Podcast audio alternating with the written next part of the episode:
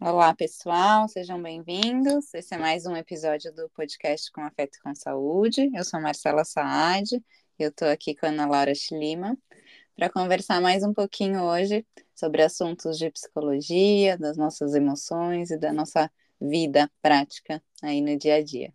Tudo bem com você, Ana? Como Tudo você bem, tá? querida, e com você? Tudo bem. Espero que todo mundo que nos ouve esteja bem, tenha tido aí um bom, um período de muitas realizações, de coisas boas, né? Tá uhum. chegando friozinho, então uhum. a gente tem que começar a mudar, né? Isso aí. É, hoje a gente está vindo desde a da virada do ano, né? Desde o começo aí de 2023 falando sobre as nossas metas, nas mais diferentes perspectivas.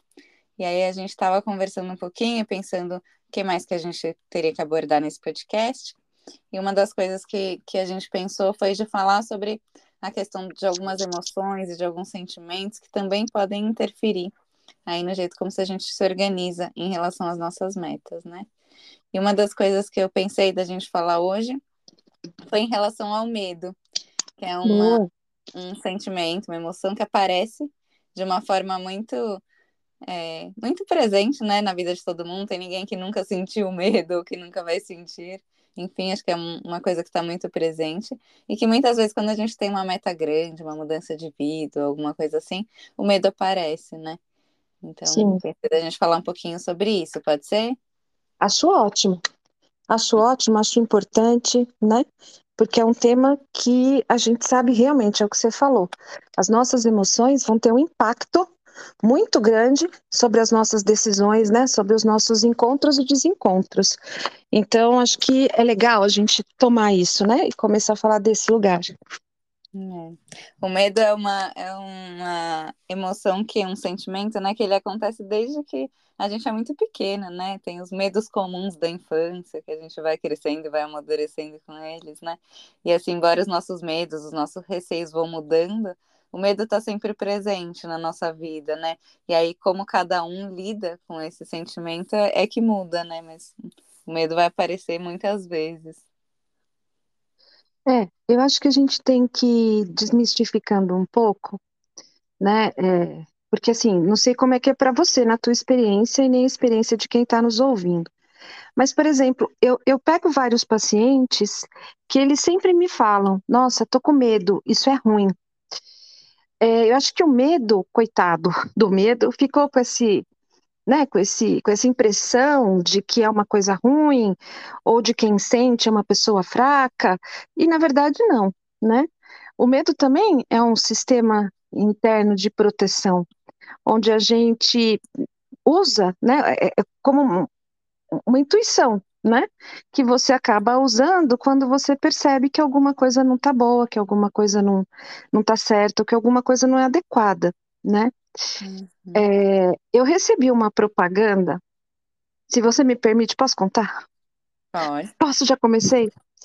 Nossa, aparentemente não tem nada a ver com o que a gente está falando, tá? Você vai ficar bravo comigo, mas eu acabei de lembrar disso e eu vou partilhar. Eu recebi do meu primo uma propaganda alemã da Volkswagen, uh, onde eles mostram o que, que acontece quando você está usando o celular no trânsito né? É, o vídeo é bastante interessante, né? Tem, ele tem um, uma pessoa falando em português, mas o que a gente vê é uma, uma porção de pessoas de várias é, etnias, raças, todo mundo sentado no cinema. E aí começa o filme. Eles colocaram dentro do cinema um aplicativo que transmite uma mensagem para todos os celulares que estão perto, né, numa determinada quilometragem. E aí eles começam, antes de começar o filme, uma estrada, uma estrada super bonita, sabe? E aquela tela enorme e dá a nítida sensação de que o motorista é você. E aí eles vão, as pessoas estão olhando, tá todo mundo olhando, daí você vê que né, a maioria das pessoas está prestando atenção. Aí, de repente, eles passam a tal da mensagem. Enquanto eles estão passando a mensagem, o que a gente vê da plateia é que a maioria das pessoas vai pegar o celular para olhar, o carro bate. né? E aí vem uma frase que num instante, num segundo, né, você você não viu o carro bater, né? E podia ser você dirigindo. Na primeira vez que eu vi o vídeo, é, eu achei ele bastante intrigante, achei inteligente, porque é a experiência, né, de você, de alguma forma, tá passando por aquilo. No segundo momento, eu falei, nossa, olha que interessante, né? Eles criaram uma situação ruim, que é uma situação que pode gerar medo, né? Porque eu olho e começo a ver o que pode acontecer comigo, né? Se eu olhar para o celular e a gente olha no celular no trânsito, pelo menos a, a maioria das pessoas, e depois eu fiquei pensando quanto esse vídeo trouxe um outro lugar para o medo, né? Ok, eu preciso ter medo, mas eu preciso ter medo do meu comportamento. Então, eu acho que quando eu falo, né, ou, ou trago essa questão do medo como alguma coisa que não é o vilão da história, eu acho que é um pouco desse lugar, né? Que a gente tem que ser amigo do nosso medo também. O medo que paralisa, não, mas o medo que nos cuida, o medo que nos protege, esse é um medo bom, pelo menos eu acho que é um medo bom. E esse vídeo me fez pensar muito nisso, né? É, e ter uma relação diferente com o trânsito, né? Então, não sei, isso me veio e eu quis partilhar com vocês, acho que vale, vale a pena assistir, né? Porque, pelo menos para mim, os pacientes trazem muito essa visão do medo. Isso aparece também no teu consultório, medo só como uma coisa negativa? Aparece. Mas, na verdade, eu não penso... É, eu penso, assim, que é, exatamente, o medo tem essa função da gente se preservar, né? Se proteger, de conseguir identificar uma situação de risco. Eu acho que ele pode ser muito negativo e a gente vai conversar, podemos ir conversando depois, assim, quando ele fica, quando ele começa a identificar tudo como uma situação de perigo, e aí isso trava a Sim. gente. É, mas eu acho que, na verdade, o que os pacientes trazem como medo como sendo muito ruim é porque é desconfortável a gente sentir medo, né? Não é uma emoção confortável. É, é horrível a gente se sentir apavorado, se sentir com medo. Então a sensação é muito ruim. E aí você faz o que der para se livrar dessa situação, né? Acho que meio. É verdade. Verdade, né? Vou, vou roubar sua palavra, vou confirmar. A gente faz qualquer coisa para se livrar do medo, né? É. É, inclusive fingir que o problema não existe, é evitar, fugir, ou então enfrentar, enfim, cada um vai tomar, vai, vai tomar uma atitude, né? Tem gente que até se medica para se acalmar, para dormir, para fingir que não tá vendo nada. Sim. Mas você sabe que, que uma, uma coisa, né, que, que a gente. Eu também vejo isso no meu consultório, muita gente que transfere o medo para o outro, né? É, eu não, não lido com o meu medo, eu não faço, não dou conta dele e vou transmitindo para as outras pessoas. Ó, você vai sentir medo por mim, né? Que eu acho que muitas das vezes são aquelas orientações que a gente escuta na vida, às vezes de mãe, às vezes de professor, né, que vem impregnada de um nossa, se você fizer isso vai dar ruim, né? Então, é, eu acho que a gente tem que olhar para todos esses lados do medo, né? Penso eu. Sim, com certeza. E aí acho que assim, é, é, o medo, eu acho que o medo em si, como qualquer outro sentimento, ele não é negativo, né? Ele se torna Sim. negativo quando é, ele, ele impede a gente de seguir adiante, de a gente de repente ficar tão travado que de repente tem medo de tudo uhum. que isso vai, vai fazer com que a gente não persiga nossas metas, não mude nossos planos, não revise conceitos, enfim, seja lá o que o medo tiver ligado. Mas eu acho que ele em si é um, é um sentimento que pode ser super protetor, né? Se a gente não tivesse medo, a gente atravessaria a rua sem olhar, a gente andaria acima da velocidade sempre, enfim, sei lá quantas coisas a gente faria. Então, o medo também é protetor, né? É, e, e você, né, eu acho que assim, quando você usa esse exemplo, a gente atravessaria a rua sem olhar, né? É, eu acho que você traz um outro lado importante do medo. A gente precisa ter medo de alguma coisa, né? É, por exemplo, é o que você falou: se a gente não olhar para o lado, a gente corre o grande risco de ser atropelado. Eu preciso ter medo de ser atropelado, né? Porque senão eu me coloco em comportamentos que são de absoluto risco. Hum. Então, vejo que muitas das vezes, né, todas essas relações que a gente pode ter com medo, elas acabam impactando a nossa vida, os nossos desejos, as nossas metas, né, às vezes de forma mais direta, às vezes de forma menos direta. Eu fico lembrando aqui, né, de, de uma pessoa que eu atendi, o sonho da vida dela era fazer medicina fora de Sorocaba. Ela queria muito fazer, né? E, e, muito, muito, muito.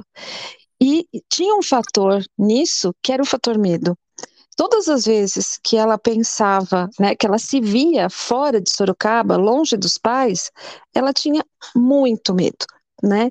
E era um medo tão paralisante, que é o que você falou, né? Começa a ter medo de tudo, que ela parava de estudar né? Ela começava a, a entrar num processo de tô cansada, tô esgotada, eu não quero estudar, né? E conforme a gente foi trabalhando isso, né? O que, que é isso, esse esgotamento? Claro que estudar para um vestibular, ainda mais para um vestibular de medicina, é exaustivo, ninguém nega. Mas assim, num, num, aquele, aquela, aquele comportamento, na verdade, não, não era muito condizente. Então, eu acho uma coisa importante a gente pensar né, que quando a gente vai se propor alguma coisa, ou mesmo que a gente vai viver um sonho, às vezes de forma né, inconsciente, de forma mais abstrata, o sentimento do medo pode estar presente, né? A gente começou a explorar isso e de repente a gente chega no medo da mãe dela, né? A mãe dela não fez medicina porque na época ela não entrou na faculdade aqui da cidade e o pai não deixou ela fazer em São Paulo, porque é, menina direita não podia morar em São Paulo sozinha, né? Então você vai vendo como é, esse medo que ela tinha, que não era consciente, fazia com que ela se boicotasse, né? Fazia com que ela saísse do sonho e era um medo de uma história que ela também de alguma forma estava repetindo, né? Então eu acho importante a gente é, pensar e olhar para os sentimentos dessa forma. O que, que você acha? É, você falou isso desse medo é, que impedia. Eu vejo muito no meu consultório, muito mesmo, assim, é, pessoas que passaram por relacionamentos muito difíceis e que tem, estão com medo de se relacionar e sofrer de novo. E aí, às vezes, acontece esse boicote nos relacionamentos. Então, a pessoa começa a se relacionar e aí vem aquele medo da história que ela já viveu, do sofrimento que ela já sentiu. E aí, você começa a achar um monte de defeito naquela pessoa, e aí o relacionamento já não serve mais. E aí, você encerra antes de conseguir se envolver mais. Então, isso é uma demanda que, para mim, aparece muito no consultório, né? É um medo que está impedindo da pessoa alcançar aquilo que ela quer, né? Teoricamente, que quer, mas que, que você não tem controle, então dá medo. É, e, e você percebe, são, são formas diferentes de ter medo, né? No exemplo que eu te dou, você está numa recuperação. No que você está falando, você tem medo de uma experiência que de fato você viveu. Uhum. Né? Então, acho que isso também é um, é um, dado importante. Existem medos diferentes que a gente vive em circunstâncias e situações diferentes né? É, o medo da perda que a gente vê o tempo inteiro, quantas pessoas têm medo, né, da morte de um ente querido, da morte do seu animal, da morte é, real, né, que, que sim, a gente chama de morte, e também quantas pessoas têm medo da morte simbólica. É, é muito comum eu vejo na faculdade, quando os alunos chegam no último ano do curso, tão almejado o último ano do curso, né? E aí, não, não quero, não quero, agora estou com medo porque eu não sei onde eu vou trabalhar, né? Eu agora não vou mais ser estudante, então eu sou profissional e agora, como profissional, eu tenho que assumir responsabilidade, né? Eu sou responsável pelo meu, pelo meu fazer, né? E aí você vê outro tipo de medo, que é aquela insegurança que você vai precisando do tempo para conseguir lidar, né? Então, eu acho que a gente pensar no medo de uma forma mais ampla nos ajuda a, a, a entender quais são os nossos medos, né? Eu acho que isso nos leva a um autoconhecimento. O que é uma coisa que você tem medo, Má? que eu tenho medo? É. Tenho medo de perder pessoas que são importantes para mim. Tenho medo de. Ah, não sei, em situações assim mais, mais complicadas que eu tenho que, que enfrentar um desafio grande, eu tenho medo de errar, de fracassar. Acho que eu isso. também tenho esses medos, né? Uhum. E, e, e ao mesmo tempo eu tenho medo de ficar sem trabalho. Eu acho que deve ser muito ruim não ter é. com que trabalhar. Eu, é, um, é um medo que eu tenho, né? Eu não tenho medo de matar barata. Eu sou uma super mulher que mata barata. eu tenho medo de rato. Muito Ai! Nossa, eu tenho nojo de rato. Eu não sei nem se eu chego na fase do medo. Né? Nojo era um bom sentimento para a gente conversar no próximo podcast, né? Porque ele vive nos acompanhando, né? Mas eu acho que é, é pensar um pouco isso, né? Uma, essa é uma boa pergunta para a gente se fazer. Do que, que eu tenho medo? Sim. E das coisas que eu tenho medo de fazer, é, por que, que eu tenho medo de fazer? Uhum. Né? Então. E... Desculpa, pode Não, falar. fala. Não, eu ia falar que, que os medos também vão mudando, né? Conforme a nossa vida, assim. Quando a gente é criança, tem muitos medos que são medos imaginários, né? Medo de lobo mal, medo de bruxa. Aí você vai crescendo, vai ter outros. Vai tendo, na adolescência, principalmente, o medo da rejeição, medo de não ser aceito, medo de não conseguir um namorado. É, depois medo de não conseguir um trabalho. Os nossos medos também vão mudando conforme as nossas experiências de vida, né? Sim. Sim. E é engraçado como também vai mudando esse conceito na velhice, né? Como é. alguns idosos, de certa forma, vão perdendo seus medos. É, eu já tive experiência com idosos que, que deixaram de ter medo, né? Até porque eles falam assim: nossa, já vivi até aqui, já foi, né? E adquiri uma sabedoria para para não, não lidar com esse medo. Mas acho que essa é uma outra coisa importante que você fala, né, da gente pensar sobre a gente mesmo, que fase da vida que eu tô, quais são os medos que eu tenho, né, da, da e, e que circunstância de vida também eu tô vivendo, né? É. Acho que é super importante para a gente conseguir se conhecer, né? Entender até por que, que a gente está fazendo as escolhas que a gente está fazendo, por que, que talvez a gente esteja emperrando em coisas que a gente gostaria de conquistar, né? Às vezes um dos motivos é, são os nossos medos, né? São os nossos fantasmas. É, que, que ficam aí pegando a gente pelo pé, né? É. Acho que outra coisa que eu lembrei, assim, só para a gente não deixar de falar, é que às vezes o medo também pode ser patológico, né? Se a gente pegar uma fobia, Sim. alguma coisa que, que, que atrapalha muito a vida da pessoa, que impede ela de fazer coisas e que seja um medo irracional, assim, desproporcional ao perigo, também pode ser um medo patológico, que daí precisa de tratamento, né? Sim, e acho que precisa de vários tratamentos, né? Acho que precisa, inclusive, do tá aberto para o tratamento medicamentoso, né? Porque o, o, não só a questão da fobia, né? A síndrome do pânico também, que, que tenha hum, acometido muita gente, né? Eu acho que são todos expressões desse medo exagerado, né? Desse medo que atrapalha a vida, desse medo que faz com que as pessoas não vivam, né? Acho que um desses medos que, que, que a gente vê, por exemplo, são pessoas que têm medo de sair de casa, né? Eu ainda estou encontrando pessoas que não saem de casa, né? Que dizem não, a pandemia não acabou, né? Se saem de casa é um, é um processo imensamente doloroso, é, sair de máscara, sair todo protegido, né? Por, porque ficou mediado por essa experiência, né? E, eu acho que aí é uma pessoa que a gente tem que olhar nessa linha do medo patológico. É, hoje a gente tem vacina, né? A maioria das pessoas está trabalhando, a gente não tem muitos casos mais, e ao mesmo tempo a gente tem que continuar vivendo, né? Então eu acho que uma, uma pessoa como essa precisa de ajuda médica, precisa de ajuda psicológica, né? E muitas das vezes até de uma terapeuta ocupacional que vá, né, vivendo, andando, saindo com essa pessoa para que ela possa né, ter uma vida ou voltar a ter uma vida com, com mais segurança, com, com mais conforto nela mesma, né? Uhum. Porque acaba sendo uma, um medo da não só da falta de controle, como você falou, mas uma desconfiança de si mesmo, né? Eu não sou capaz, eu não tenho condição, eu não vou dar conta. Então eu acho que tudo isso acaba sendo importante, né, para a gente pensar. Minha amiga, tenho que te dizer que acho que a gente já chegou no nosso tempo. O que, que você acha?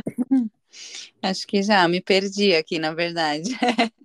É um assunto muito interessante, mas acho que sim. Acho que a gente já está perto do nosso tempinho. Sim. E acho que eu podia dessa vez deixar uma lição de casa. Acho que eu já fiz isso uma vez, né? Professor não é fácil.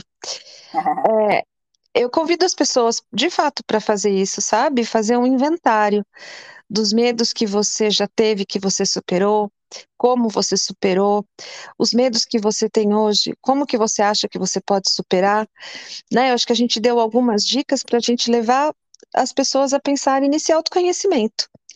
Então, eu deixo essa, essa lição de casa para quem quiser topar, para quem quiser fazer, porque eu acho que ela vai te trazer, né, inclusive um conforto para lidar com coisas. Por exemplo, acho que eu e a Marcela, já sabendo que uma e outra não gostam de rato, a gente jamais vai convidar uma ou outra para uma atividade em que envolva ratos, né? É, Nem é. que seja levar as crianças no zoológico, está fora, né, do, do, do nosso rink aqui de, de, de possibilidades, né? Então, eu deixo essa provocação, vou me despedindo de vocês, né? Esperando que vocês tenham aí um, um bom tempo para pensar, para pensar em si mesmo e que a gente tenha te ajudado nesse nosso podcast. Má, obrigada por sempre, pela companhia, pela parceria e por esse momento. Obrigada, Ana, pelo bate-papo gostoso que a gente possa aí pensar e refletir sobre os nossos medos e outros sentimentos que podem estar atrapalhando ou ajudando a gente a atingir tudo que é aquilo que a gente precisa, né? Para conseguir viver de uma forma saudável, de uma forma feliz. Super obrigada. Obrigada a você. Beijo. Ele demorou, mas ele apareceu. É. tchau, tchau. Tchau, tchau.